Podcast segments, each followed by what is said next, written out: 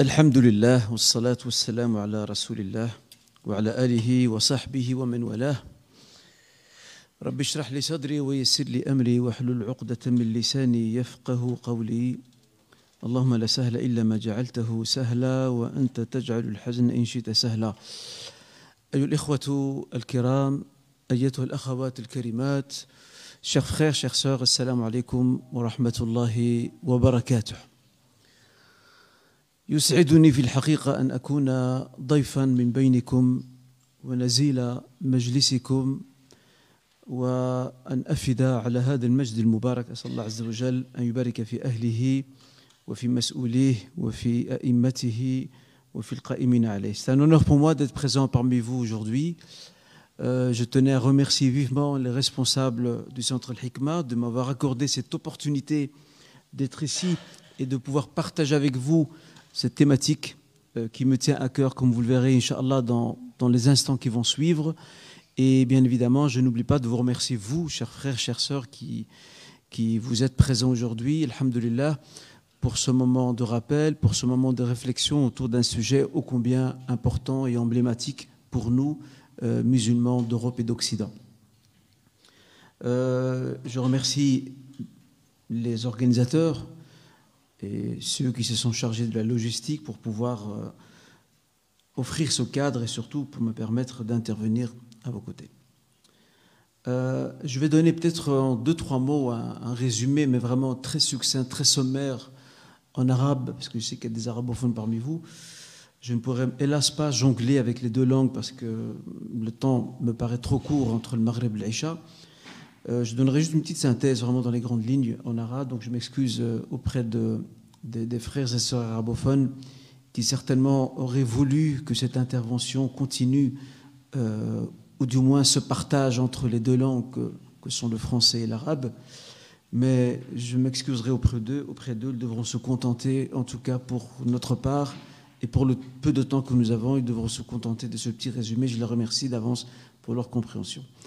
أود أن أقدم خلاصة وجيزة لإخوتنا وأخواتنا الناطقين باللغة الضاد وأعتذر لديهم مسبقا لأن هذه المحاضرة سوف ألقيها باللغة الفرنسية وحسب نظرا لضيق الوقت لدينا ما بين المغرب والعشاء فأرجو منهم أن يعذروني في ذلك.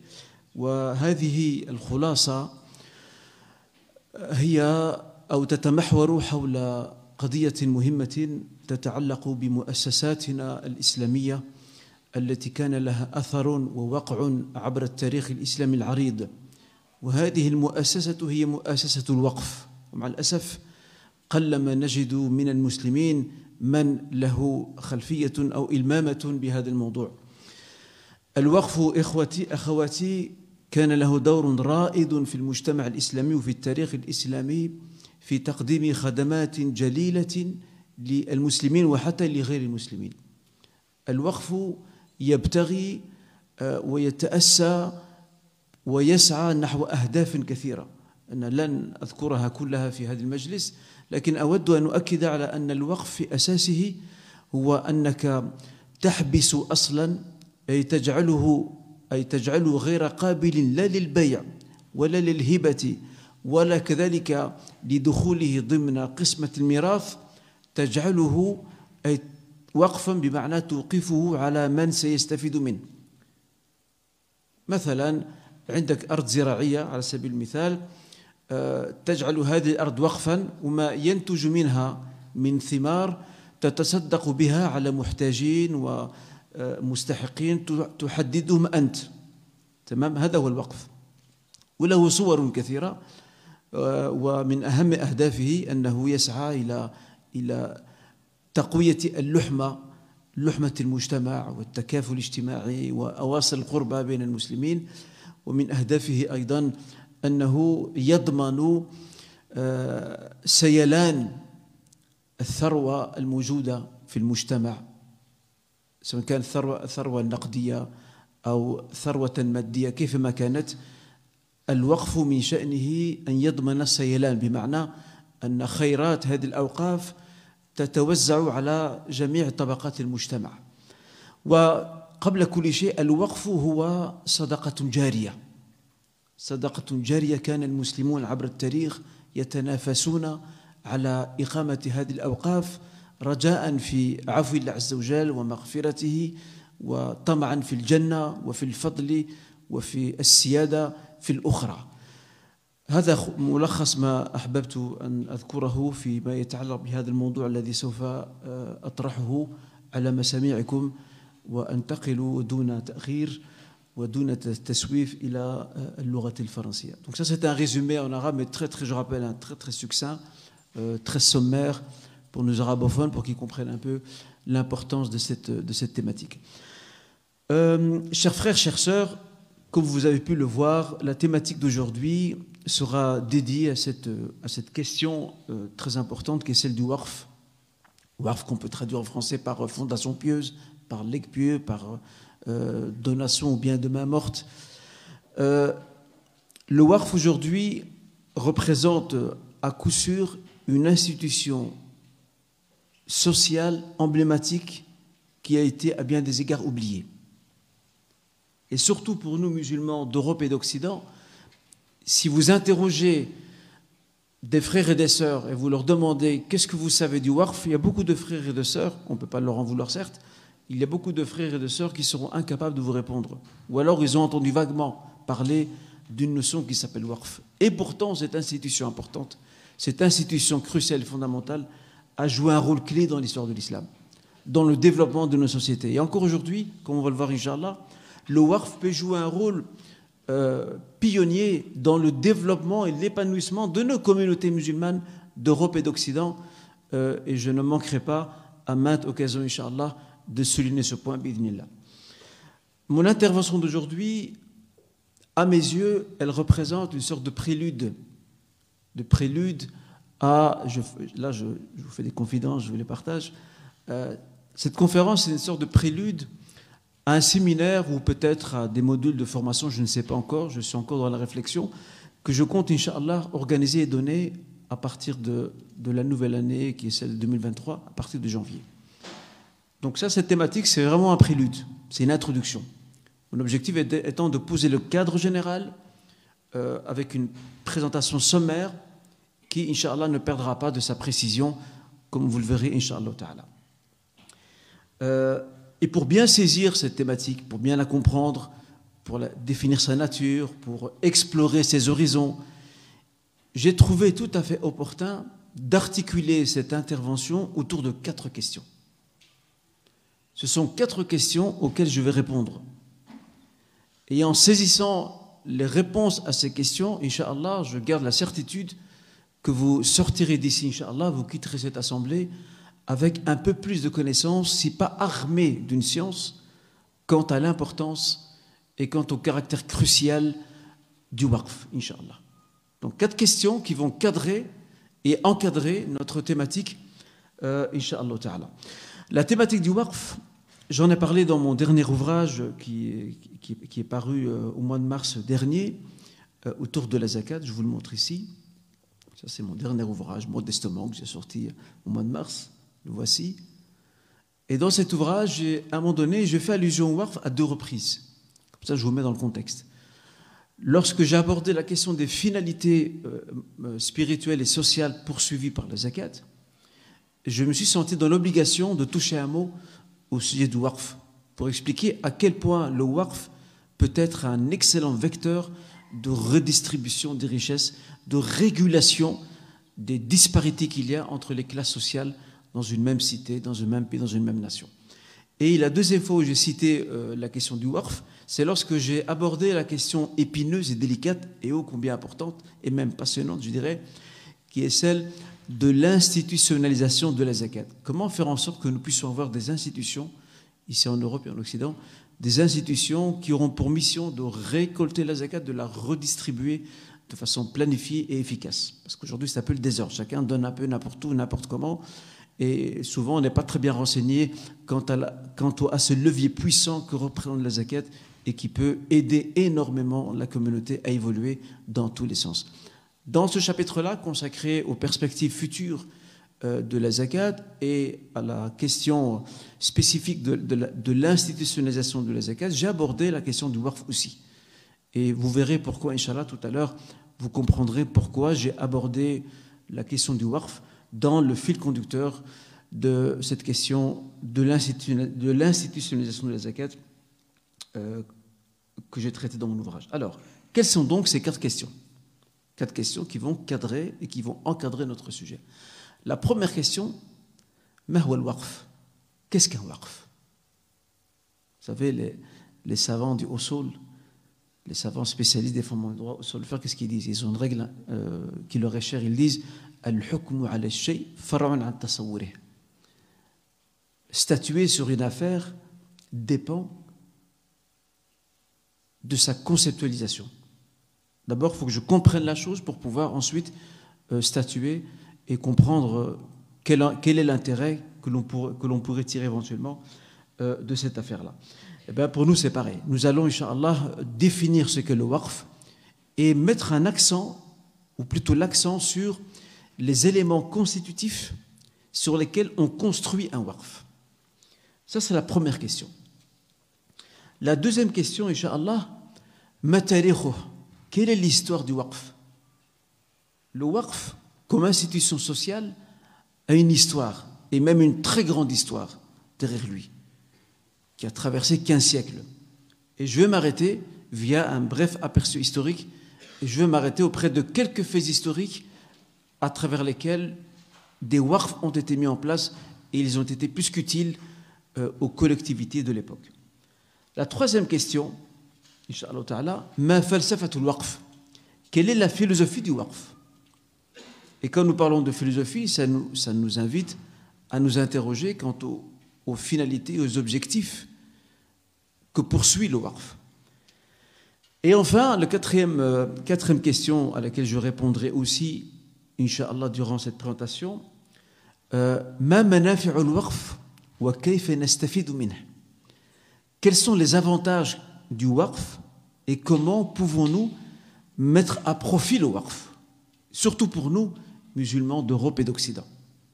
Voici donc, euh, chers frères, chères sœurs, quatre questions euh, autour desquels, Inch'Allah, comme je l'ai indiqué, euh, s'articulera cette présentation. Alors, commençons par euh, répondre à la première question. Qu'est-ce que le C'est une bonne question. Alors, est-ce que parmi vous, quelqu'un a, une idée quant à une définition? Je ne, parle pas de je ne parle pas de traduction, je parle d'une définition. Quelqu'un a-t-il une petite idée? Aussi minime soit-elle, je l'accepte. Je ne suis pas très gourmand. Qui a une petite idée de ce que pourrait être, euh, ou de ce que serait, ou de ce qu'est un waqf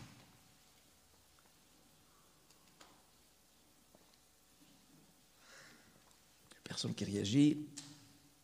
Donc ça va rendre ma mission ardue. Mais pour la bonne cause, Inch'Allah. Alors, al-waqf, c'est quoi exactement? Al-waqf, c'est nos juristes et quelle que soit leur école. Là, je vous donne vraiment une définition générique. Il y a d'autres définitions, j'ai pris celle qui me paraît la plus complète. Ils disent Al-waqfu asl wa tasbil al-manfa'a li al-muhaddadin. Je traduis. C'est immobiliser un bien. Et on va venir après pour expliquer ce que signifie immobiliser un bien. Euh, j'ai vu certaines traductions, ils parlent de séquestrer un bien. J'aime pas trop le mot séquestrer parce que la séquestration d'un bien nous fait penser aussi au fait de, ce que font les États, à savoir l'expropriation d'un bien, la confiscation d'un bien, pour une raison qu'elle soit légitime ou non. Je préfère parler d'immobiliser un bien. Vous allez comprendre après ce que signifie euh, l'immobilisation d'un bien. Et ça vient justement du mot waqf. Waqf, c'est le fait d'arrêter quelque chose. Elle ne bouge plus. Wa tasbil al-manfa'a. Tasbil, ça vient du mot sabil. Et ça comprend le sens de fils En fait, l'usufruit de ce bien immobilisé, je le destine à des bénéficiaires. C'est ça le warf. Des, bénéficiaires dont moi, c'est moi qui les ai définis. D'accord? Le fondateur du WARF, comme on va le voir, c'est lui qui définit les bénéficiaires, comme il le veut. Ok? C'est ça un WARF. Ceci nous amène à, aborder la question des éléments constitutifs sur lesquels se construit un WARF. Vous voyez, je vais citer les éléments, vous allez directement les mettre en lien avec la définition. Le premier élément, c'est Al-Waqif. Autrement dit, le fondateur du WARF. Ok? Le fondateur du WARF. Et bien sûr, le fondateur du WARF doit pouvoir posséder ce bien. Ça ne peut pas être un bien qu'on lui, a prêté euh, ou qu'il loue. Non, le bien doit être le sien. Il doit pouvoir exercer une pleine propriété, el milkutam, sur ce bien. D'accord? Ça, c'est donc euh, le premier élément. Le deuxième élément, al-mawqouf, c'est le bien constitué en waqf. Et ce bien, il a comme condition qu'il doit durer dans le temps. Bon, vous me direz, rien n'est éternel, c'est pas faux, ce n'est pas faux. Mais malgré tout, il doit durer dans le temps. Par exemple, imaginons que l'un d'entre vous achète une quantité de fruits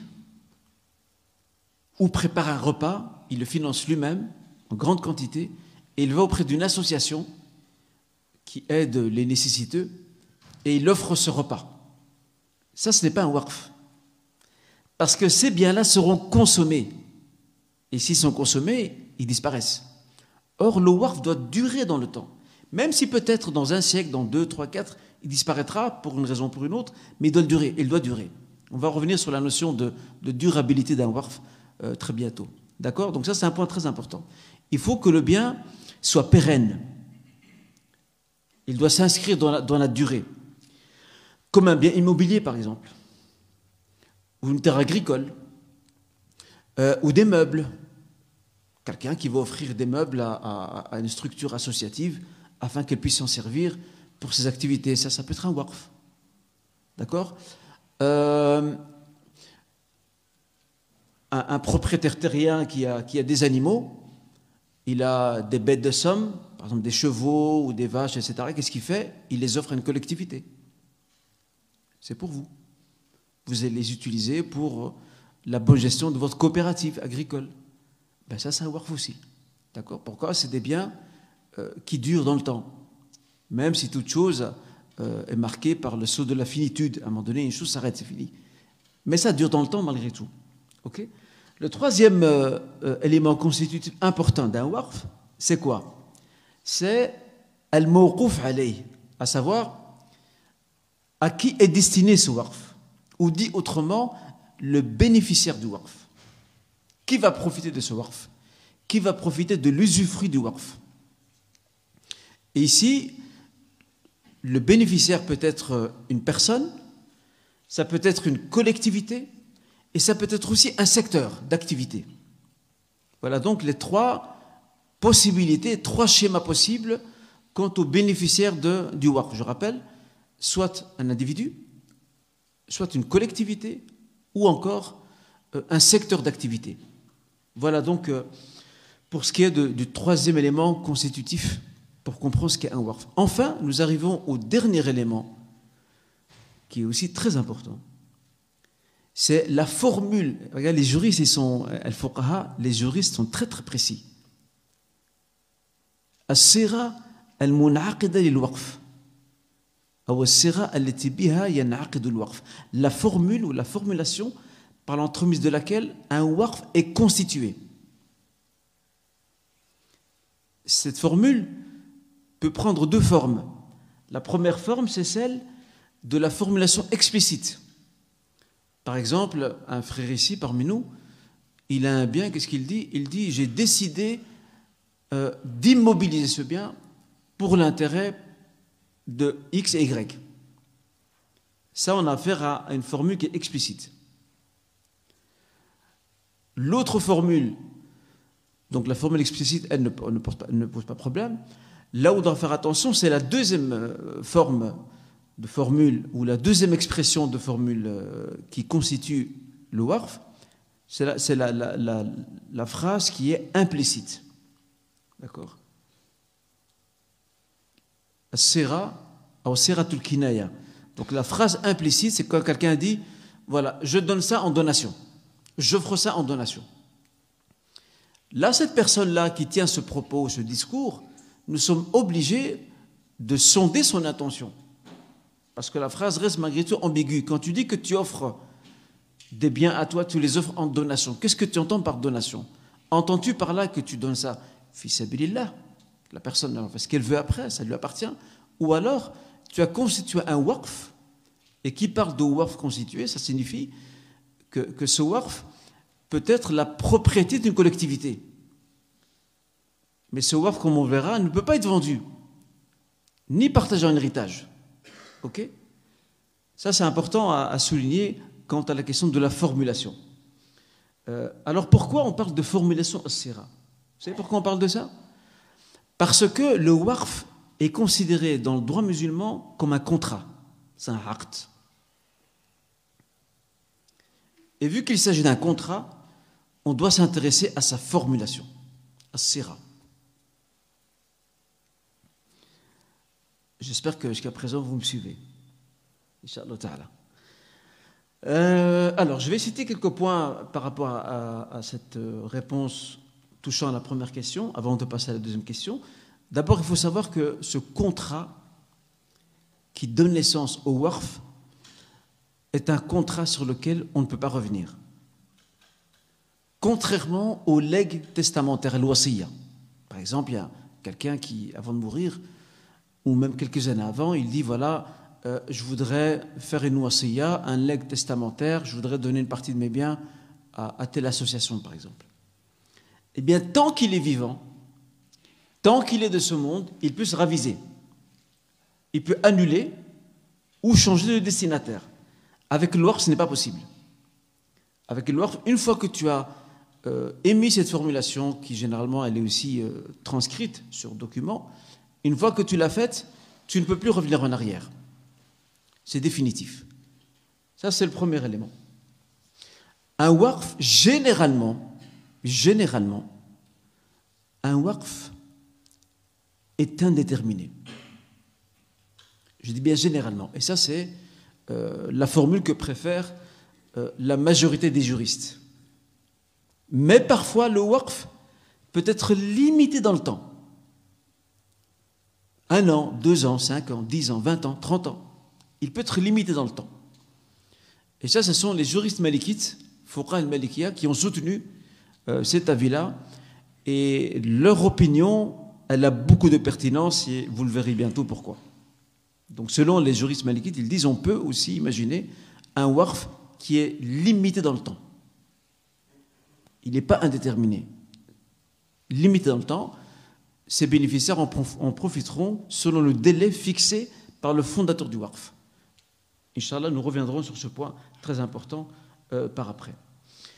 Euh, lorsqu'on dit dans la définition immobiliser le bien, on l'a compris, cela signifie que l'on ne peut pas vendre ce bien, on ne peut pas le donner et on ne peut pas l'inscrire dans le partage de l'héritage. C'est ça le waqf. OK? Et parmi les responsabilités du fondateur du waqf, el waqif, parmi ses responsabilités, il doit désigner un préposé.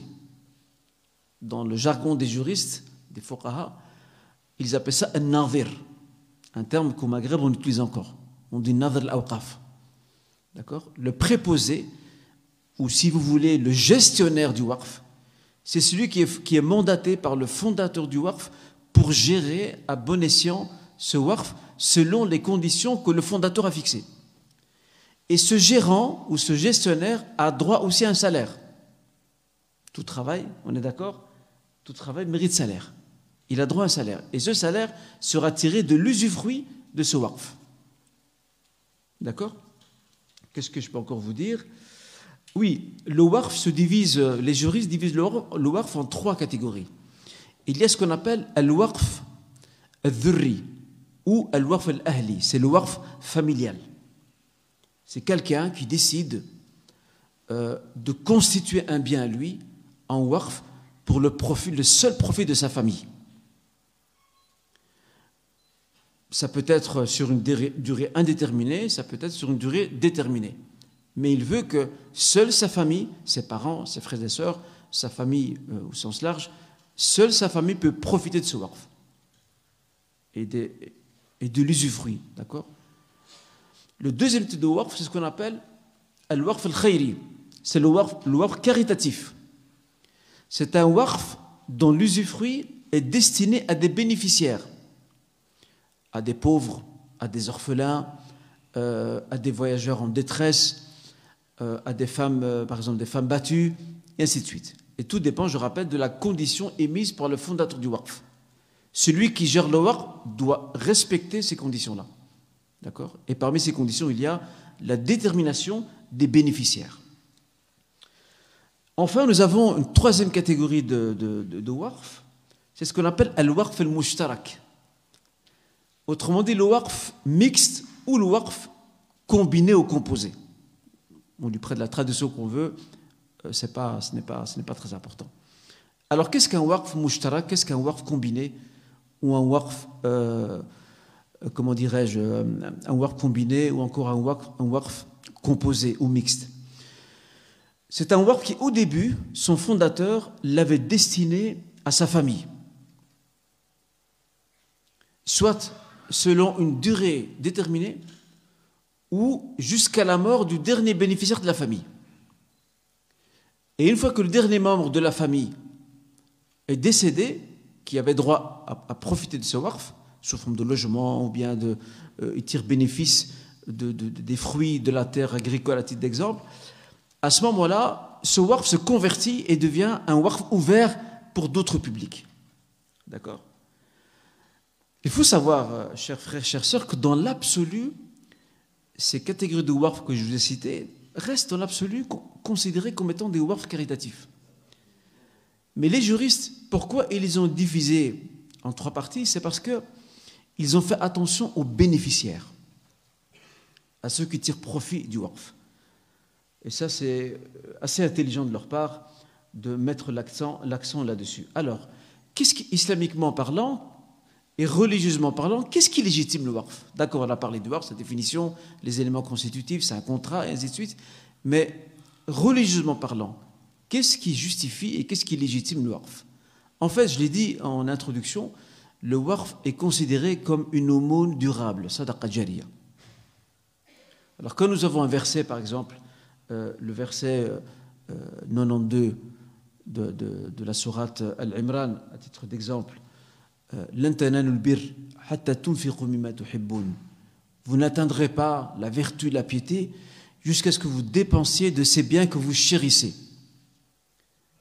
Eh bien, dépenser de biens qui me chérissent, ça veut dire que je, me dépossède d'un bien, j'en fais un warf, j'entre dans le verset. Aussi, euh, j'ai retenu quelques références ici qui peuvent appuyer euh, la légitimité du warf. Euh, la parole divine dans le verset 2 de la sourate Al-Ma'ida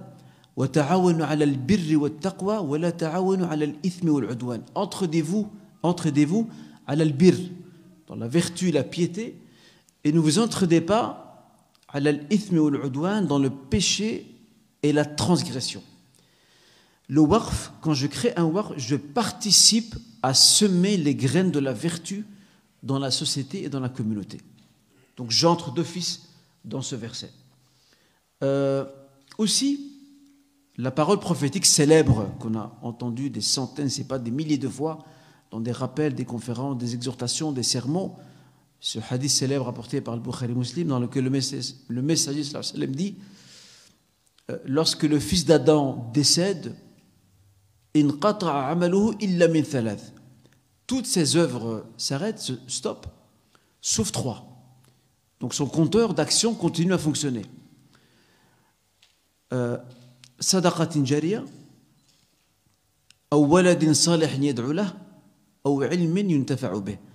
une aumône durable, et le warf une durable, un enfant pieux qui invoque en sa faveur, ou encore un savoir partagé, il faut savoir que le savoir partagé, c'est pas seulement celui qui est dispensé, comme c'est le cas ici, le savoir partagé peut aussi être un waqf. Le savoir partagé un savoir qui profite aux gens peut aussi prendre la forme d'un waqf. Qui a une idée là-dessus? Comment est-ce possible? Oui? Le livre, c'est-à-dire Ça veut dire que c'est un savoir, du coup les gens peuvent le lire et euh, ça, ça fait des bonnes actions pour euh, celui-là qui l'a écrit. Ok. Mais le livre, celui-là, il est vendu. Et les libraires le vendent. Mais moi, je veux que tu. Ta, réponse, elle est bonne. hein. Je veux juste que tu précises encore plus ta réponse. Sinon. Peut-être un livre gratuit ou alors, par exemple, par exemple, tu mets ce livre dans une bibliothèque. Les gens, pendant des générations, des décennies, ils vont profiter du livre. Ben ça, c'est un. D'accord? Donc ça, effectivement, ou quelqu'un, par exemple, qui offre sa bibliothèque.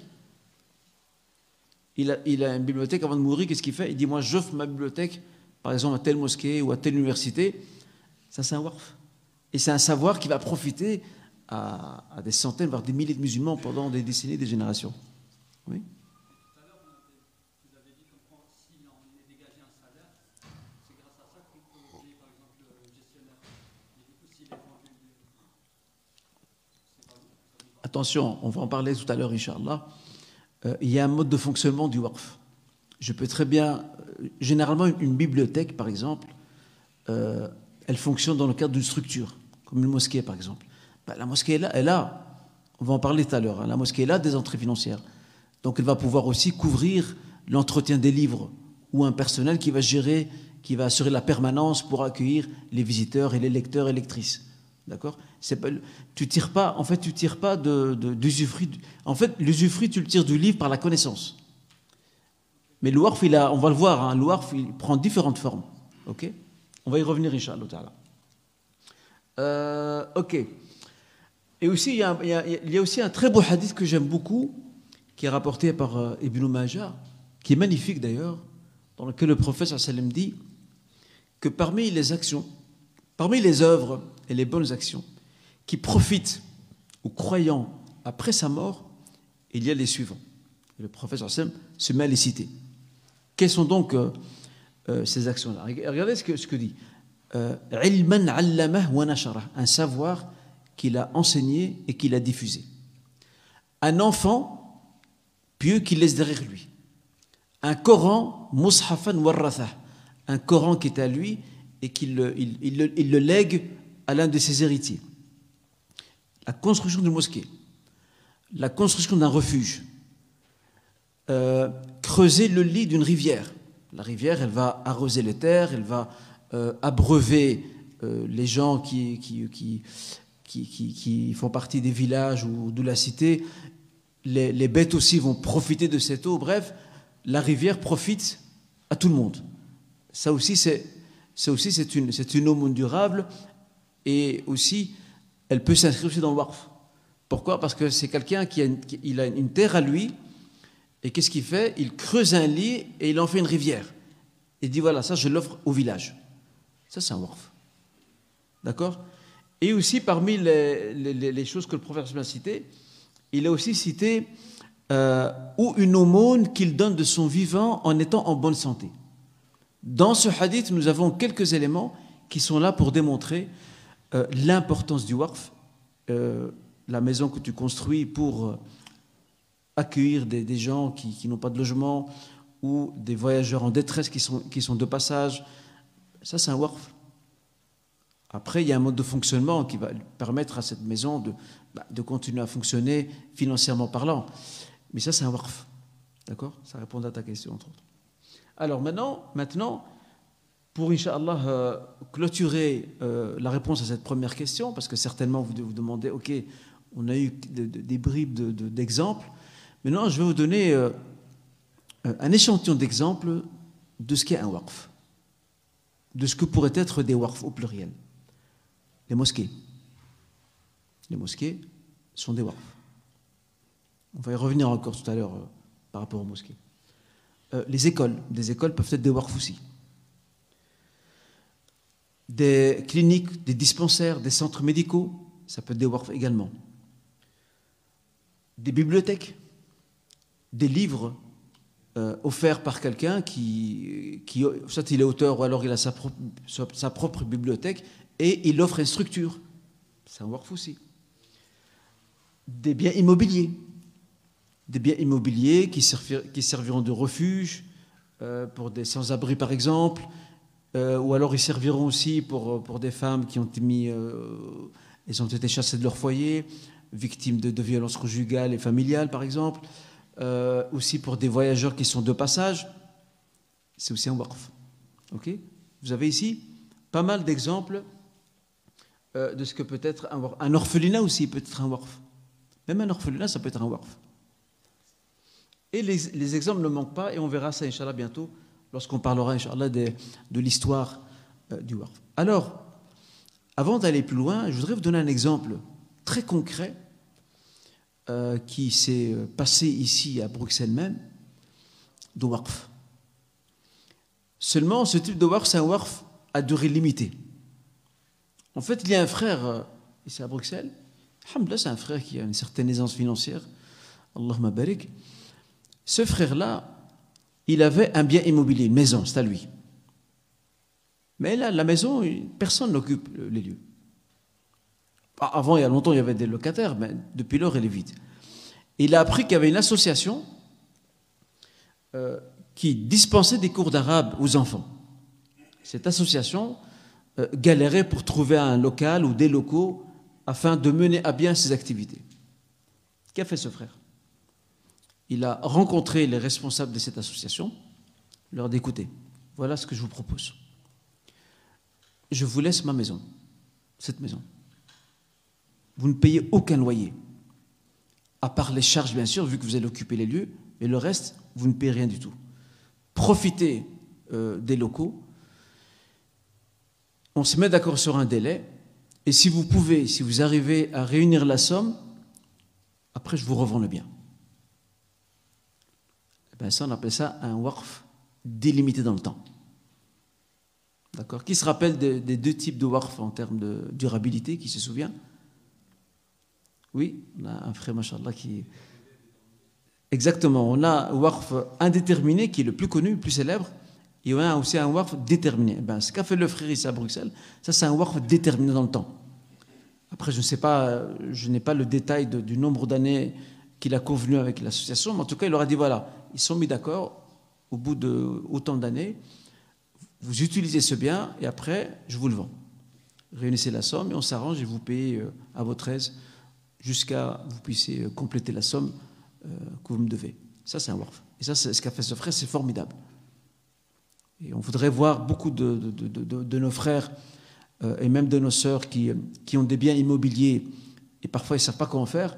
Bien, ce serait bien qu'ils pensent aussi et qu'ils se mettent dans cette optique de sadaqa jariya, d'aumône durable, afin de, faire profiter des structures qui aujourd'hui galèrent pour trouver un endroit afin d'y animer leurs activités.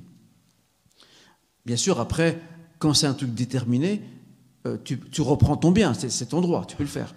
Ou tu le revends, ou tu le donnes à tes héritiers, tu en fais ce que tu veux. Mais tu peux délimiter le temps euh, de, de- de l'usufruit de ce bien même. D'accord? Donc ça, c'est euh, ce que je voulais vous dire par rapport à, la, la réponse à la première question, qui est qu'est-ce qu'un waqf Maintenant, on va passer à la deuxième question. La deuxième question, quelle est son histoire? Le waqf a une histoire. Il a une grande histoire, le waqf. Cette histoire couvre 15 siècles, ce qui est quand même une période euh, non négligeable. 15 siècles, et le monde musulman a regorgé pas de centaines, de milliers de waqf. Certains ont disparu avec le temps, d'autres sont encore là jusqu'à aujourd'hui. Ils ont plusieurs siècles et sont encore là. Ce que je vous propose maintenant, c'est de faire un petit voyage historique, très très bref, afin de vous faire découvrir quelques expériences de Warf à travers l'histoire de l'islam. On va commencer par la période prophétique. Lorsque les émigrants mécois s'installent à Médine, ils rencontrent notamment deux problèmes. Le premier problème, le climat de Médine ne leur convient pas. Au début, ils ont du mal à, s'adapter. Et le deuxième euh, problème que rencontrent les Mécois, ils n'arrivent pas à prendre, à, euh, avoir goût à l'eau, à l'eau qui est présente à Médine. Puis on découvre qu'il y a un puits. Ce puits se trouve dans une sorte de, propriété. Et ce puits est connu pour euh, donner, offrir de l'eau fraîche. Et quand les, les émigrants mécois vont goûter cette eau, ah ben c'est cette eau-là que nous on veut. Là, on va s'acclimater. Le problème, c'est que ce puits appartient un commerçant juif de Médine. C'est sa propriété. Alors, bien sûr, euh, the business is the business. Le juif, quand il a vu que les, musulmans veulent avoir accès à cette eau, il leur a dit pas de problème, mais vous payez. C'est du business. On ne peut pas lui reprocher, c'est- du business. C'est de l'offre et la demande. Uthman ibn Affan, le compagnon du prophète, lorsqu'il a vu cela, euh, il a estimé que cette situation ne pouvait pas durer. Qu'a-t-il fait? Il est parti voir ce commerçant juif, il lui a dit Je te rachète ta propriété. Et il l'a racheté au prix fort. Je vous résume le récit, il y a plus de détails, je le résume. Le récit se trouve dans le Bukhari Muslim. Il a, il, a, il a racheté la propriété. Le puits s'appelle le puits de Roma, c'est le nom. Bi'r. Et qu'a fait Uthman ibn Affan? Quand il a acheté la propriété dans laquelle se trouve le puits, il l'a mis au service de la communauté. Vous entrez, vous pouvez vous abreuver, vous servir à volonté, pour vous, pour vos demeures, pour vos terres, euh, pour vos bêtes, il n'y a aucun problème. Ça, c'est un morphe. Le puits aujourd'hui n'existe plus. Mais la propriété existe encore aujourd'hui. Uthman ibn Affan a fondé un waqf qu'on a surnommé Ce waqf a duré, dure depuis 15 siècles, jusqu'à aujourd'hui. Et cette propriété agricole, aujourd'hui, dépend du ministère des Awqaf et des affaires religieuses d'Arabie Saoudite. Ça veut dire que les produits ou les, fruits agricoles produits par cette terre et les bénéficiaires, euh, une partie part pour entretenir la propriété et l'autre partie est réinvestie dans la mosquée prophétique. Vous imaginez, le compteur de Uthman continue à tourner depuis 15 siècles. Ça, c'est un waqf. Et ça, nous allons faire un waqf qui est indéterminé. Et de surcroît, à part le puits, euh, cette propriété est toujours là aujourd'hui. Alhamdulillah. Euh, à l'époque, euh, lorsque le prophète sallam a pris Khaybar, Omar ibn Khattab, un deuxième exemple par rapport au Waqf à l'époque prophétique, Omar ibn Khattab a touché comme, comme part de butin un lopin de terre. Et il est venu voir le prophète sallam. Il lui dit voilà, j'ai touché un lopin de terre comme part de butin, et ce lopin de terre m'est très cher. Mais que me, que me, que me que me de faire? Qu'est-ce que tu me suggères de faire? Et c'est là que le prophète, le prophète va lui, lui, faire part d'une suggestion.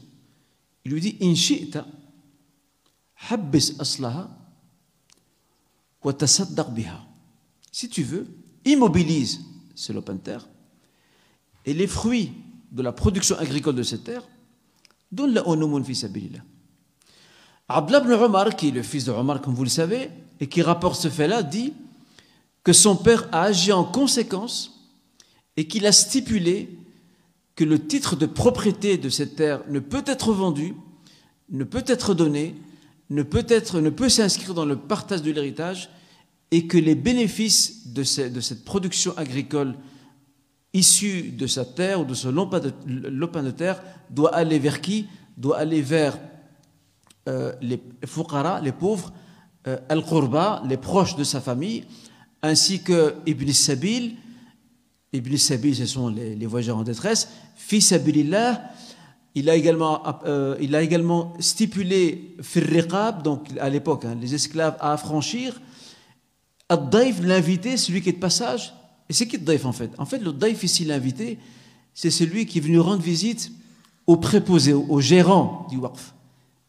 Et Omar de dire, et le gérant peut manger de ce waqf, autrement dit, il a droit à un salaire, et il peut aussi en faire profiter à celui qui lui rend visite. tant qu'il n'y ait pas, tant qu'il n'y a pas de visée commerciale, ni non plus de dépenses outrancières. Eh ben ça, c'est un warf. Ça, c'est le warf Umari de Omar al-Khattab.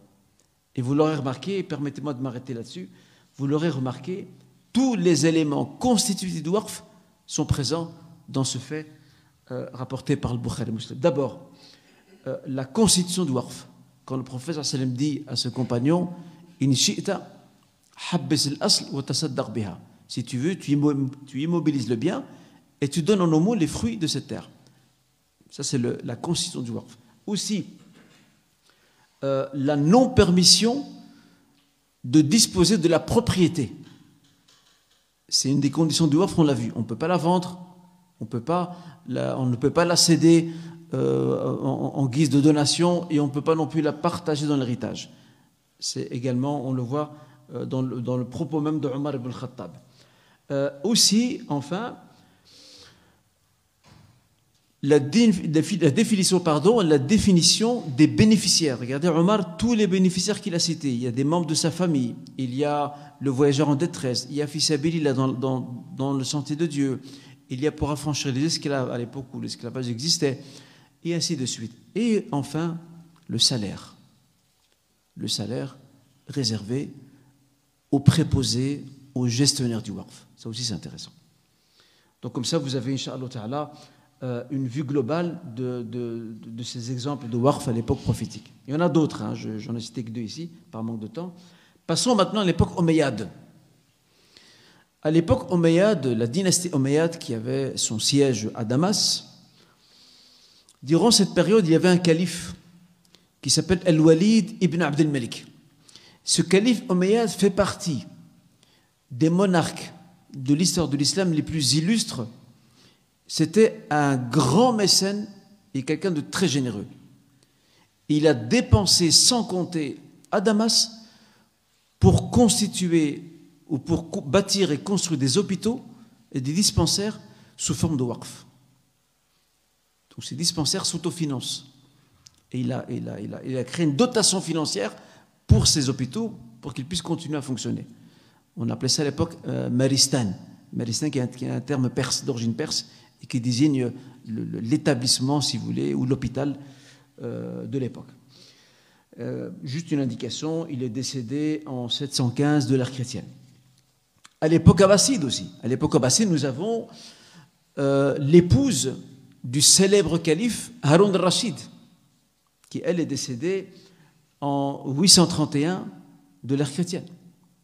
Zubaïda, euh, cette, princesse, parce qu'à l'époque il n'y avait pas de reine, cette princesse était une, une mécène.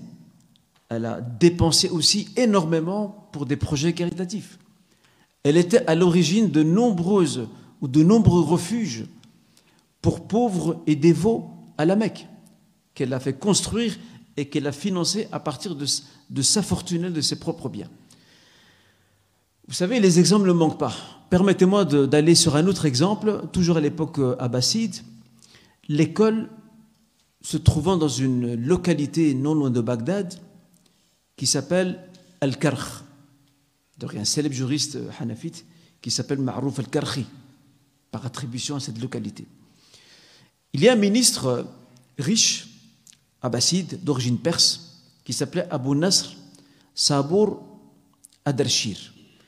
Ce ministre perse, ou d'origine perse, bon, musulman bien sûr, et qui était un ministre abbasside, il a fait construire, il a financé à ses frais la construction et la constitution d'une école religieuse. Elle, était, elle est considérée par les historiens, parmi lesquels Ibn Kathir, comme étant la première école digne de ce nom en terre d'islam.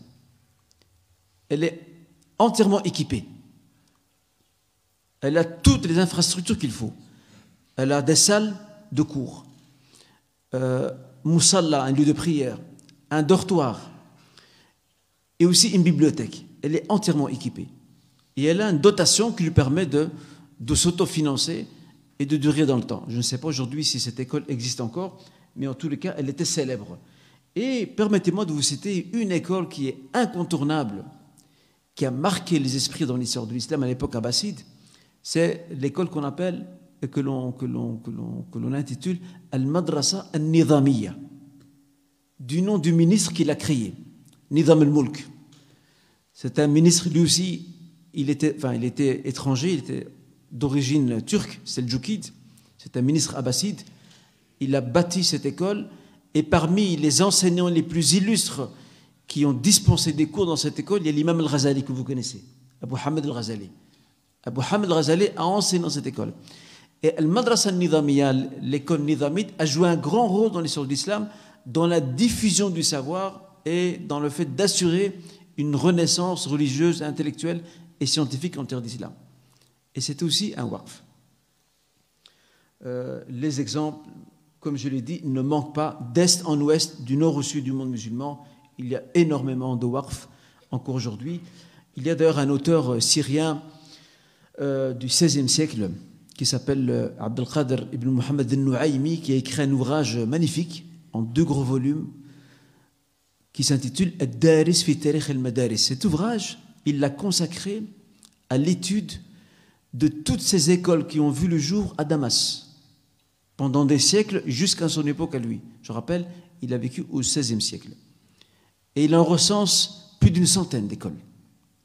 Et toutes ces écoles à Damas, c'était toutes des waqf.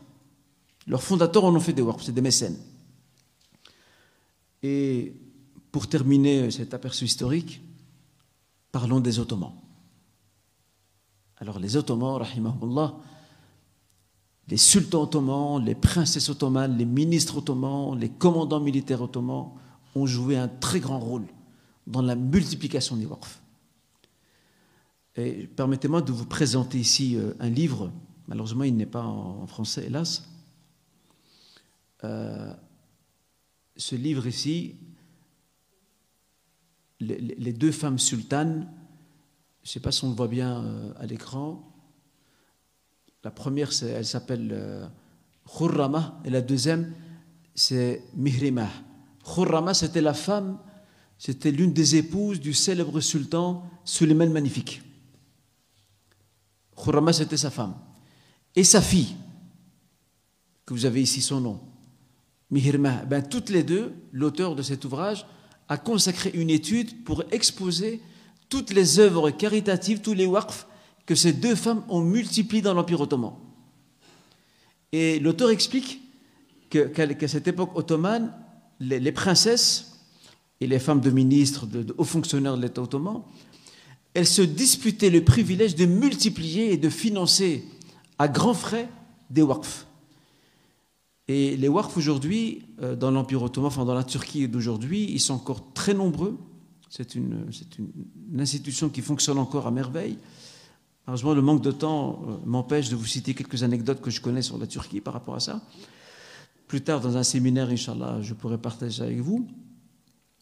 Il y a un chercheur contemporain qui a fait une étude euh, qui couvre environ 140 warfs partant de la Turquie, l'Égypte, la Syrie et la Palestine. Et nombre de ces warfs ont été fondés, créés à l'époque des Ottomans. Donc les Ottomans aussi ont joué un très grand rôle dans la multiplication des wharfs. Et je ne sais pas si vous le savez, il y avait même des wharfs pour les oiseaux, pour les chats, pour les chiens également, même pour les animaux. Donc l'Europe, euh, sur ce plan-là, en fait, euh, l'Europe ne peut pas se prévaloir de voilà, nous, on, défend les animaux. Les Ottomans, déjà avant eux, ils avaient des structures qui étaient là pour le bien-être animal. Par exemple, la plupart des édifices publics, il fallait prévoir des sortes de niches pour que les oiseaux viennent euh, y construire leur nid. Et euh, cette structure qui était un war finançait aussi ces nids. On mettait des graines, on l'entretenait, on nettoyait, l'oiseau est blessé, on le soignait, etc. Voilà ce qu'on peut dire par rapport à ça. Je vais essayer d'aller un peu plus vite parce que je vois que le temps euh, file à une vitesse inouïe. passons maintenant à la réponse à la troisième question. Qui se rappelle de la réponse à la troisième question, le temps que je puisse boire une petite gorgée? Qui se rappelle de la troisième question? Pour m'assurer que vous avez bien suivi. Excellent, cher frère. Quelle est la philosophie du waqf? Et quand nous parlons de philosophie, nous devons nous intéresser aux objectifs et finalités poursuivis par le WARF. Je vais vous en citer ici quelques-unes de ces finalités poursuivies par le WARF et qui, et qui incarnent et qui matérialisent et qui donnent corps à la philosophie du WARF. Alors la première des finalités, chers frères, chères sœurs, c'est que celui qui fonde un WARF, qui crée un WARF, il pense à l'autre vie. Il prépare son retour vers Dieu. Et il espère que ses pages seront chargées de hasanat. Dans le Coran Karim, dans le verset 20 euh, de la sourate euh, Al-Muzammil, donc la sourate de l'enveloppé, que dit le Seigneur Il dit وما تقدموا لأنفسكم من خير تجدوا عند الله هو خيرا وأعظم أجرا Ce que vous concédez comme, comme dépense, en fait, quelque part, vous le faites pour vous-même. Le bien que vous faites, c'est pour vous-même. Et vous en retrouverez le mérite et la rétribution dans notre vie. Et c'était ça, c'était cette philosophie qui inspirait euh, ceux qui fondaient les WARF. Aussi, parmi ces, finalités, c'est renforcer la solidarité sociale dans la communauté et la collectivité. Renforcer la solidarité sociale. Très belle image que nous a donnée le prophète dans ce célèbre hadith rapporté par le Bukhari Muslim d'après le compagnon Nu'm ibn Bashir. Les croyants dans, dans, cette amitié qui les, lude, qui, les, qui les unit, dans cette rahma, dans cette solidarité, ils sont quoi? Ils sont à l'image d'un corps. Eh bien, celui qui crée un warf, il a aussi pour objectif de faire en sorte que ce warf participe à renforcer les liens, dans la cité musulmane. Le waqf est aussi un service rendu à, l'humanité. Parce qu'un waqf, dans l'histoire de l'islam, les bénéficiaires du waqf n'étaient pas seulement des musulmans. Il y avait aussi les minorités religieuses profitaient aussi du waqf. Parce que comme vous le savez, la pauvreté ne fait pas de tri. La pauvreté n'exprime pas l'identité ou ne sélectionne pas euh, ses victimes en fonction de l'identité religieuse ou culturelle de la personne. Donc le waqf, c'est aussi un service rendu à l'humanité. Des non-musulmans peuvent aussi bénéficier du waqf. D'accord? Et ça, c'est quelque chose de très important euh, à souligner. Aussi, entre dans la philosophie du waqf, chers frères, chères sœurs, euh, ce large horizon du possible qu'offre le waqf. Le fait que certains juristes, entre autres les Malikites, prévoient qu'un waqf peut être limité dans le temps, ça multiplie, le champ du possible par rapport au waqf. Et aussi, le waqf n'est pas le monopole des riches. Quelqu'un peut dire, ah, moi je suis Paris, donc je ne sais pas faire un waqf. Si, toi aussi tu peux faire un waqf. Toi aussi tu peux faire un waqf. Je donne un exemple. Tu es menuisier ou ébéniste. Tu as des outils. Tu ne les utilises plus. Tu es la retraite ou changé, tu, as changé de métier. Qu'est-ce que tu fais? Tu prends ces outils, qui sont encore fonctionnels, et tu les offres à un atelier, une structure, afin de s'en servir pour former de futurs euh, menuisiers et ébénistes. Ben ça, c'est un morphe.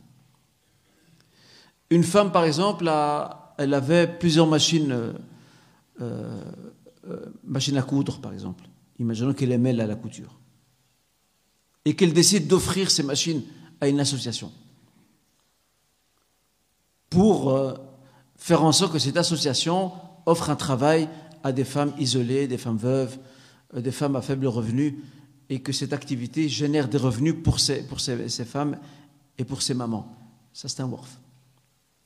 Tu as des livres et tu les offres à une mosquée ou à une structure. C'est un WORF aussi. Donc le WORF n'est pas seulement lié à une activité pécuniaire. Le WORF rend aussi d'autres services et les exemples que je viens de donner euh, sont assez révélateurs. En résumé, le WARF nous élargit le champ du possible et on peut les multiplier à l'infini, les actes de WARF qu'on peut faire pour le, bien-être commun et pour le bien de la communauté de façon plus spécifique. L'avantage aussi du WARF, ou plutôt entre dans la philosophie du WARF, c'est que le WARF aussi permet d'élargir les activités que peut proposer le WARF. Vous savez, dans l'histoire de l'islam, le WARF euh, se confine essentiellement dans les activités suivantes. Lieu de culte, les mosquées, les écoles, un refuge où les pauvres, les indigents pouvaient trouver le gîte et le confort et le, et le couvert, euh, et les dispensaires pour les soins de première nécessité. Eh bien, aujourd'hui, avec les moyens que nous avons, nous pouvons élargir les secteurs d'activité du WACF. On peut aussi créer des épiceries sociales. On peut aussi alimenter ce qu'on appelle aujourd'hui l'économie sociale et solidaire, où l'être humain est au cœur de la préoccupation de l'économie et pas le profit. Le WARF peut jouer ce rôle-là. On peut multiplier à l'infini euh, les, les, champs d'activité. Et enfin, dans la philosophie du WARF entre aussi l'alimentation d'une culture de l'émulation. Faire en sorte que les musulmans se concurrencent entre eux dans les actes de vertu, de piété et dans les œuvres caritatives. Et ça, ça crée une dynamique dans la société, dans la communauté, et ça permet aussi de multiplier et de diversifier types de WARF possibles et imaginables. Parce que chacun dit, je suis capable aussi de créer un WARF. Il n'y a pas que les riches qui peuvent le faire. et là, les gens se concurrencent, comme le faisaient les compagnons, comme je l'ai dit là tout à l'heure, ces, ces, princes et princesses ottomanes euh, qui, se concurrençaient dans, la construction et le financement de WARF. Maintenant, Inch'Allah, on nous nous dirigeons vers la dernière question, Inch'Allah ou la réponse à la dernière question. Quels sont euh, les avantages du waqf et comment nous, aujourd'hui, musulmans d'Europe et d'Occident, on peut tirer profit de ceci, de ces waqf Alors, aujourd'hui, alhamdulillah, euh, nous avons des potentialités qui sont inimaginables. Nous avons des modes de gestion et des plans de management que les anciens les musulmans d'avant ne connaissaient pas. Aujourd'hui, on peut faire des choses incroyables avec le WARF. Des choses magnifiques pour le bien de la cité, le bien de la collectivité et de la communauté. Et si je devais retenir parmi une multitude d'avantages, j'en retiendrai deux essentiels. Le premier, c'est que grâce au WARF, on peut garantir à nos structures communautaires une autonomie financière. le Covid qui est passé, lorsqu'il y a eu la période du Covid, surtout dans ses débuts, il y a nombre de, nos structures communautaires qui ont été gravement fragilisées. Vous imaginez qu'il y a des mosquées qui étaient au bord de la faillite. Elles n'ont plus d'argent. Avant, l'argent, c'était quoi l'argent? C'était pour ces mosquées, c'était euh, les, cotisations des fidèles, c'était euh, les dons, c'était aussi les, frais d'inscription pour des cours euh, pour adultes et enfants mais que maintenant que les mosquées sont fermées, il y a des mosquées qui sont trouvées soit au bord de la faillite ou alors criblées de dettes, parce qu'elles doivent continuer à fonctionner. Or, si les mosquées se constituent réellement dans un mode de fonctionnement de WARF, elles sont pleinement autonomes. Et ça, on a beaucoup au Royaume-Uni. Au Royaume-Uni, nous avons énormément, nous avons énormément de structures communautaires qui sont constituées sous forme de WARF. Inch'Allah, dans un futur séminaire, je pourrais vous donner beaucoup d'exemples dans ce sens-là. J'en ai visité des WARF là-bas.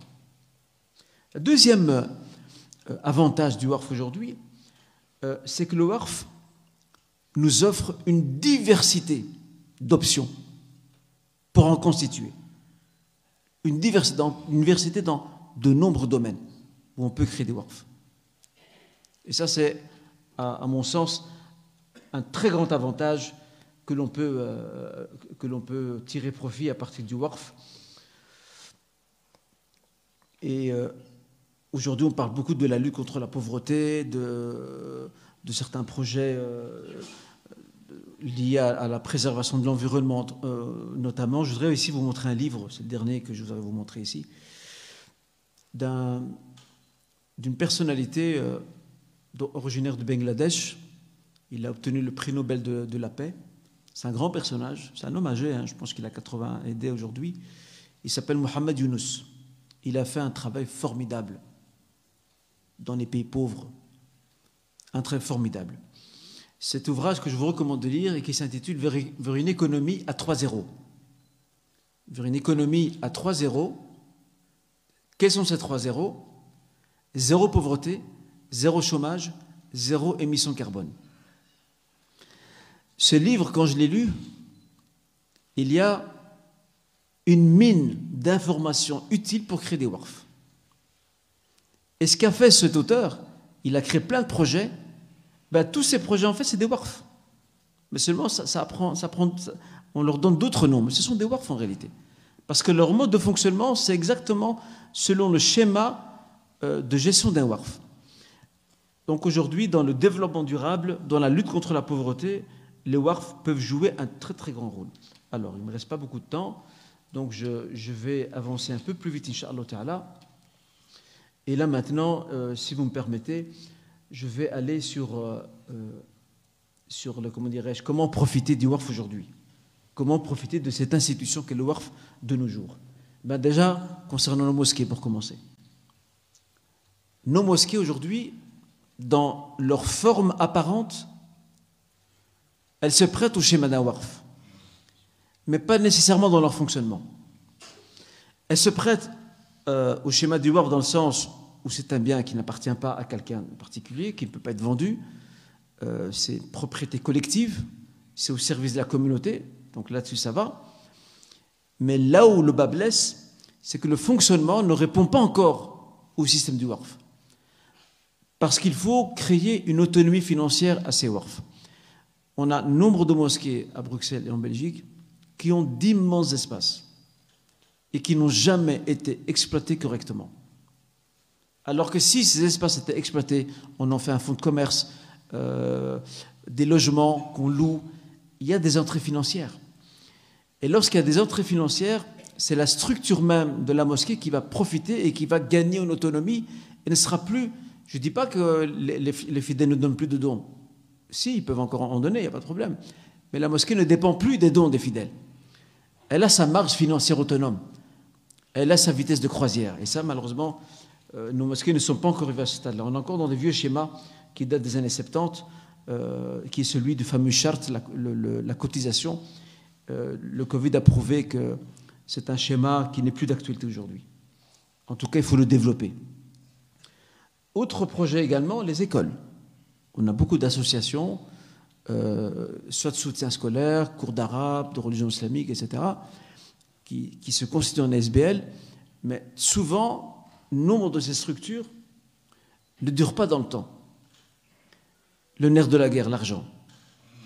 Alors si on est capable de constituer ces structures en WACF de manière à ce qu'elles elles s'autofinancent sans dépendre ni des cotisations, ni des aides financières des parents ou de, ou de, ou de fidèles et mécènes, ça, ce serait excellent pour garantir la pérennité euh, à ces projets.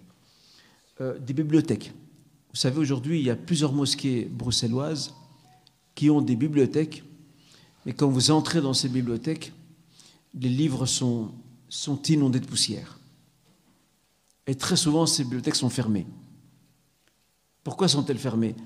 Parce que la mosquée n'a pas les moyens de financer un personnel et d'assurer l'entretien de ces bibliothèques. Bien, l'autofinancement que propose l'offre pour une mosquée va permettre de dégager des fonds pour financer un personnel qui va gérer une permanence, qui va entretenir les livres. Si un livre abîmé, on va, le réparer, euh, le nettoyage du lieu, le classement des livres, la création d'un répertoire. Tout ça, c'est un travail. Ça demande de l'argent. Ça, c'est encore un exemple que je peux vous donner. Euh, des refuges aussi. Les refuges euh, constituent également une excellente forme de WARF également. Je prendrai euh, ici comme, exemple au Royaume-Uni la fondation de la Zakat. Comment a-t-elle commencé? Elle a commencé par l'achat d'une maison qui a été transformée en refuge pour femmes battues. C'est un WARF. Et avec le temps, cette structure s'est développée, elle est devenue une institution nationale qui couvre le, territoire du Royaume-Uni et qui travaille à récolter la zakat et à la redistribuer. Vous voyez ici, chers frères que les refuges où on accueille des gens qui sont en transit pour trouver un logement ou une femme qui se retrouve à la rue, le, les, les, les, refuges où on trouve du gîte et du couvert peuvent être une bonne phase transitoire pour permettre à des gens de prendre leur envol. Et ça, c'est également parmi les objectifs du WARF. Euh, J'arrive bientôt vers la fin, Inch'Allah. Les associations et clubs pour jeunes, par exemple, ça aussi c'est important. Les constituer en WARF de manière à ce qu'ils aient une autonomie financière, ils peuvent financer leurs activités euh, pour euh, protéger ces jeunes de la déviance, pour euh, préserver leur, identité culturelle et religieuse dans une société comme la nôtre, qui est multiculturelle. Ça fait aussi partie de ces missions du WARF et de la façon dont on peut tirer profit du WARF. Des centres médicaux. Et je rappelle qu'un centre médical ou un dispensaire constitué en WARF ne remplace pas un hôpital. Il faut être clair là-dessus. Ça ne remplace pas un hôpital. Dans mon livre sur les zakat, j'expliquais que le, seuil de suffisance qui permet à une personne de ne plus dépendre de la zakat, ce qu'on appelle haddul kifaya, ce que les juristes plutôt appellent haddul kifaya, aujourd'hui, dans le paradigme euh, soumis dans ce livre de seuil de suffisance, les soins médicaux, permettre à une personne d'avoir de bons soins médicaux, font aussi partie du seuil de suffisance. Et un WARF peut également offrir ce service-là. Euh, J'arrive, Inch'Allah, euh, à la conclusion de, mon intervention. Et ma conclusion, je vais l'articuler autour de quelques points très rapidement. Le premier de ces points, c'est que si nous voulons mettre en place des WARF, il faut avant tout mener une étude de terrain, une étude sérieuse et rigoureuse de terrain pour définir exactement les besoins. On ne crée pas un WARF sur un coup de tête. Il faut étudier le terrain, premier élément. Deuxième élément, dans ma conclusion, il faut absolument pouvoir euh, mener une étude juridique, dirasa fiqhiyya, mustafida, donc large, qui va nous expliciter quelles sont les prescriptions religieuses que nos juristes musulmans, quelle que soit leur école, ont définies pour pouvoir cadrer le travail et l'action du WARF, pour rester, bien entendu, dans, le cadre euh, de, notre, de nos prescriptions religieuses. Et aujourd'hui, machallah, nous avons une riche littérature islamique qui va dans ce sens.